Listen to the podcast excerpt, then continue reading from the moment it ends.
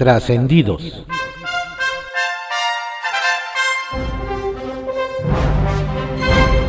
Continuamos con la audiosíntesis informativa de Adrián Ojeda Román, correspondiente a hoy sábado 7 de agosto de 2021. Reciba saludos de su servidor Adrián Ojeda Castilla. Demos lectura a algunos trascendidos que se publican en periódicos de circulación nacional. Templo Mayor, por Fray Bartolomé, que se publica en el periódico Reforma. Aunque ya no sorprenden, siguen preocupando las decisiones del gobierno federal que tienen un impacto directo en el sector energético. Ahora le volvió a tocar al Centro Nacional de Control de Energía, el organismo responsable de las redes de transmisión del Sistema Eléctrico Nacional. Apenas 10 meses duró Carlos Meléndez al mando del SENACE. En teoría y en ley se trata de un ente independiente de la CFE, pero el director llegó enviado directamente desde la oficina de Manuel Bartlett y ahora fue sustituido por Ricardo Mota Palomino, quien casualmente estuvo a cargo del dictamen técnico sobre el apagón del 28 de diciembre que afectó a más de 10 millones de usuarios. A él le tocó plasmar en el papel las conclusiones que la CFE quería escuchar, que la culpa era de los demás, incluido un pastizal que decidió incendiarse en mala hora. Aunque la verdadera causa del apagón es la falta de protecciones en las redes, en recompensa a sus servicios, Mota Palomino, jubilado de la CFE, es ahora el responsable de todo el despacho eléctrico en el país. Con todo y que dejó correr demasiado la bola, hay que reconocerle a Arturo Saldívar haber rechazado de manera vehemente y tajante la ampliación de dos años a su mandato al frente de la Suprema Corte el ministro presidente le devolvió a la 4T el famoso regalazo con todo y moño. La decisión toma un especial relieve dado que el principal impulsor de tal ilegalidad era el mismísimo presidente de la República. Sobre todo porque el tabasqueño no está acostumbrado ni tantito a que le digan no gracias. Así que Saldívar debe haberse amarrado con doble nudo la toga para desairarlo. Lo grave es que Andrés Manuel López Obrador mantiene su postura de que, salvo el propio Saldívar, el resto de las y los ministros son parte de lo que está podrido en el Poder Judicial. Qué bonito se llevan. El que está más que emplazado a tomar hoy mismo una decisión es Marco Cortés. Al menos dos contrincantes en la pelea por la dirigencia nacional blanqueazul ya le pidieron que se separe del cargo si es que quiere buscar la reelección. Piso parejo es lo que le piden. Y este sábado es la reunión del Consejo Nacional del PAN en la que se deberá ver el tema con la comisión que organizará la elección interna del partido. Existe la preocupación de que, como le sucedió antes, la dirigencia en funciones les agandalle el proceso y las posiciones. A ver de qué pan salen más migajas. Allá en Venezuela, donde también se quiere manejar la economía por decreto, se anunció que en la moneda local, el bolívar, le van a recortar otros seis ceros. Con una inflación anual de 2.959%, lo que sobran en realidad son algunos ceros a la izquierda.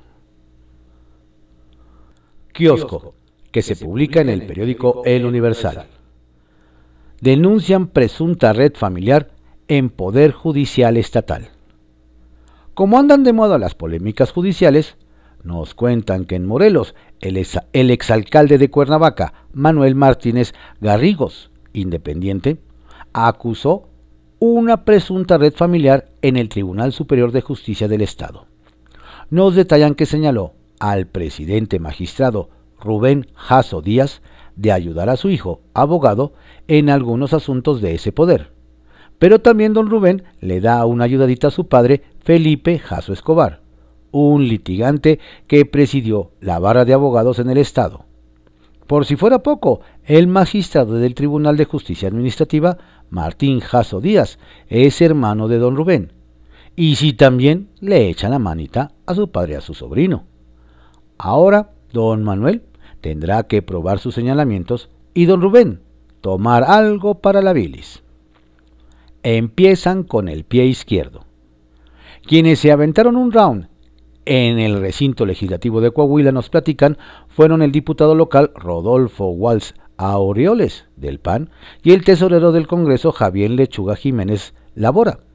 Nos relatan que el, el altercado, donde hubo hasta palabras altisonantes, fue exhibido en redes sociales y en el cual se le ve a don Rodolfo alterando y gritando que no lo podían correr del lugar mientras don Javier sonreía sarcásticamente y lo invitaba a salir.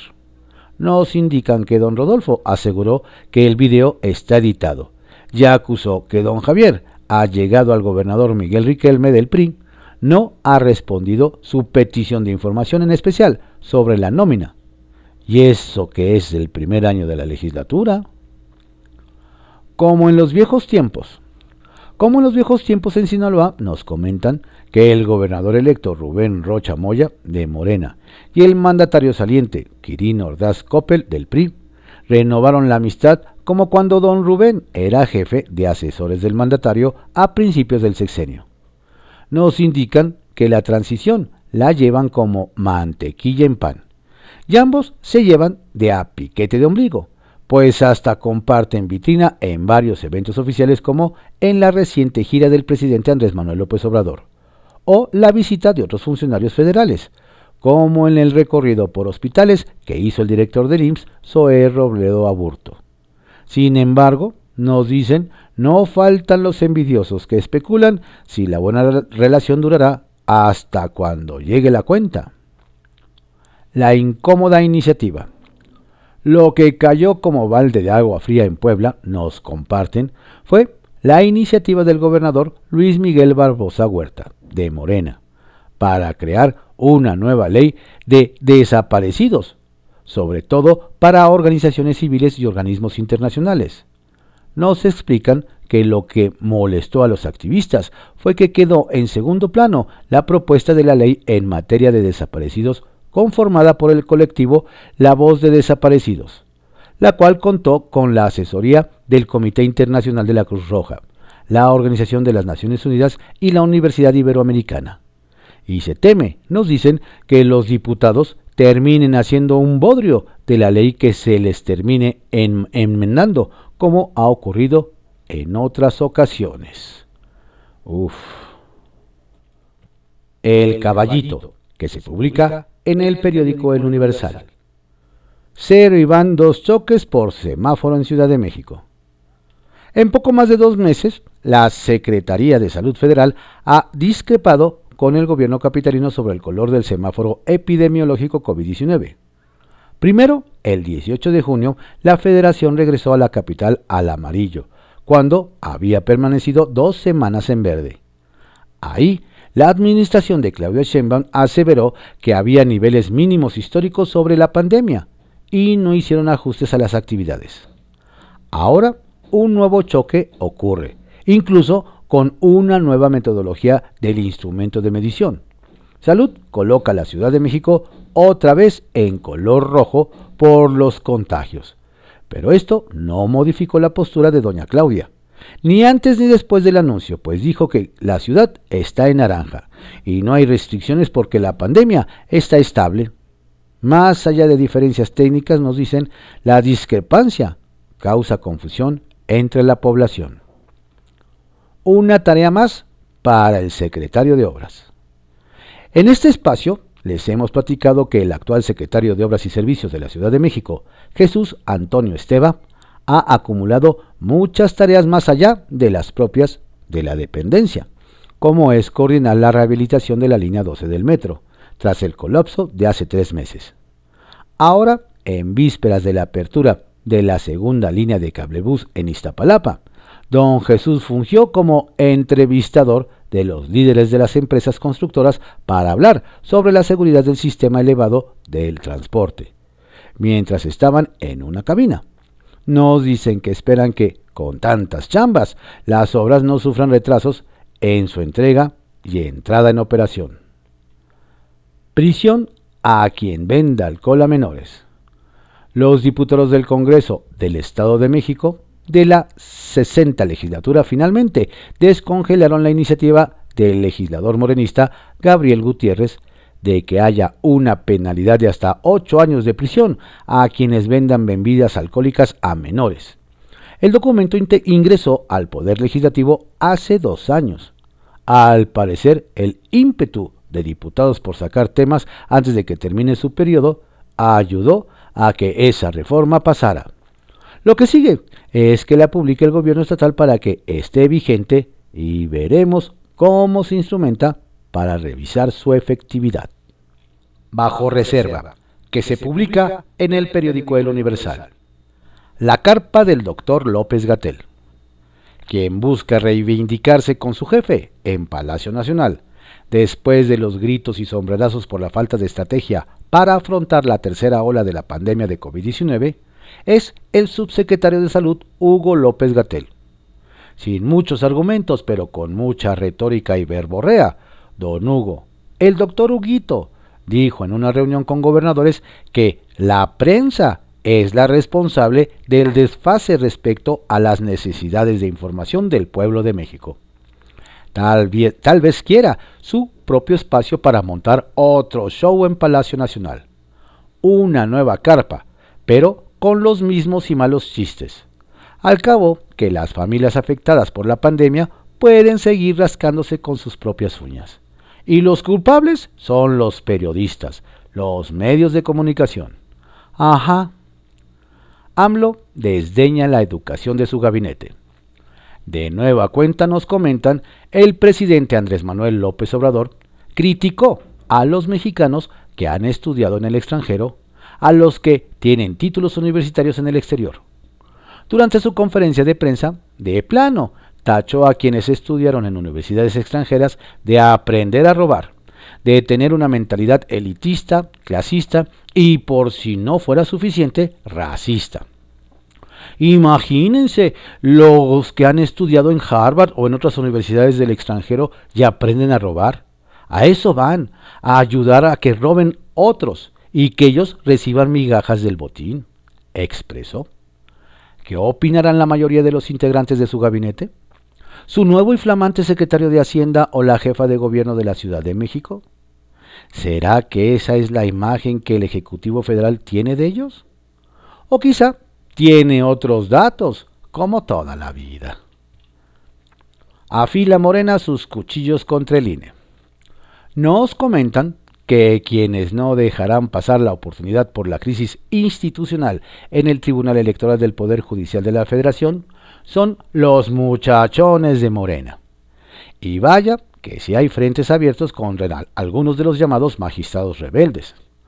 Nos mencionan que uno de los que declaró, se declaró listo para afilar los cuchillos y las lanzas contra el tribunal y de paso contra el Instituto Nacional Electoral es el senador Félix Salgado, quien desde ya acusa a magistrados y consejeros de responder a intereses facciosos de Carlos Salinas de Gortari.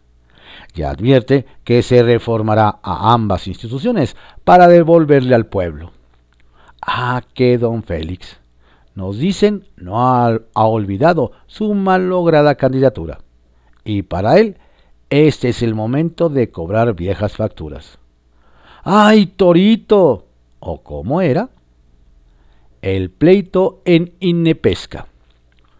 Con el respaldo de algún jefazo de la 4T, principalmente de la Secretaría de Agricultura y en pleno desacato de una instrucción presidencial, nos dicen que el investigador Pablo Arenas, director del Instituto Nacional de Pesca y Acuacultura, INAPESCA, nada contracorriente para que el organismo pase a las filas del Instituto de Investigación Forestal y Agrícola.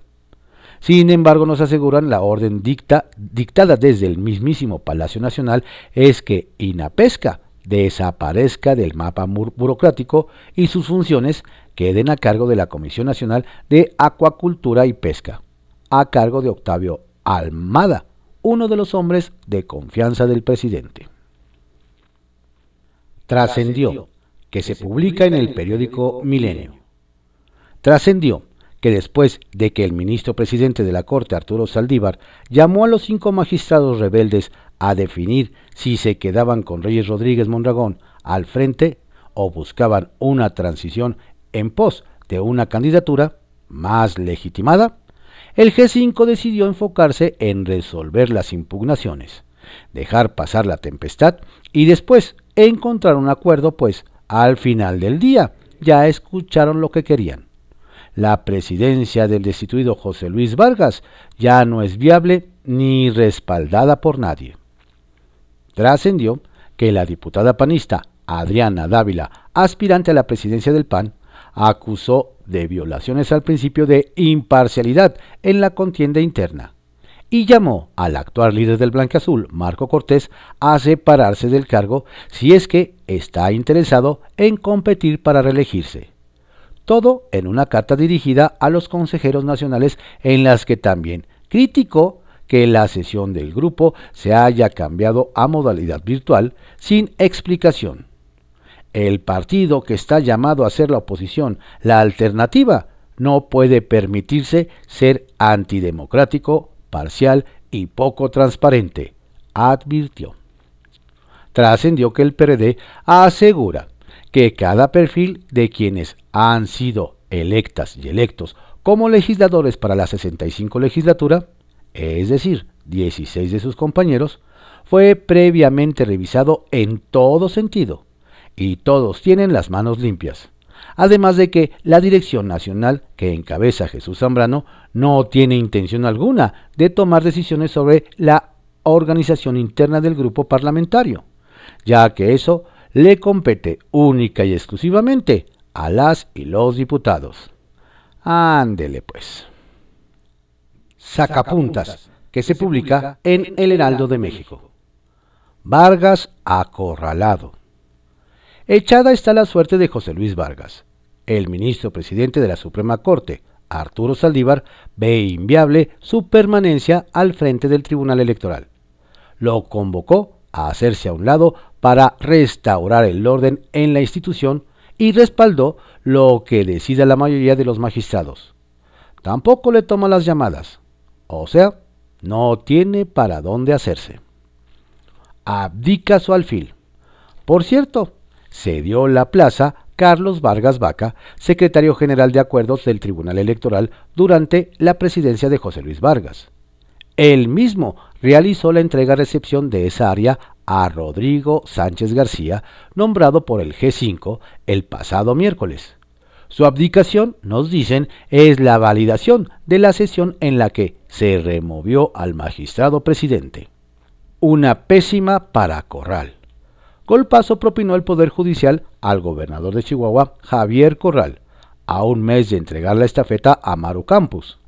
Se publicó una tesis jurisprudencial que obliga a liberar a todas las personas que, bajo la figura de prisión preventiva, encarceló su administración. El fallo evidencia la ilegalidad de la medida contra exfuncionarios. Asamblea en febrero.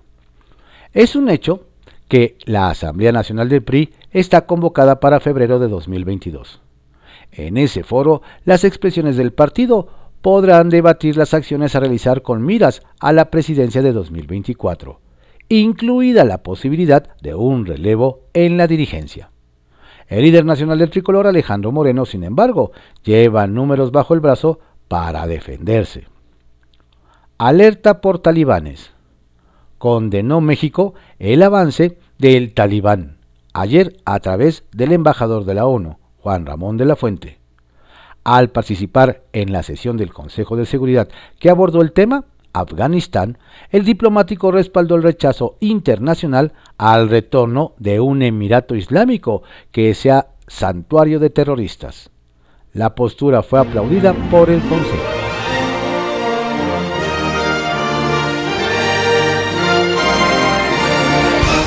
Estos fueron algunos trascendidos que se publican en periódicos de circulación nacional en la audiosíntesis informativa de Adrián Ojeda Román, correspondiente a hoy, sábado 7 de agosto de 2021. Tenga usted un excelente día, un estupendo fin de semana. Por favor, cuídese mucho. No baje la guardia. La pandemia sigue. Si se cuida usted, nos cuida a todos. Saludos de su servidor, Adrián Ojeda Castillo.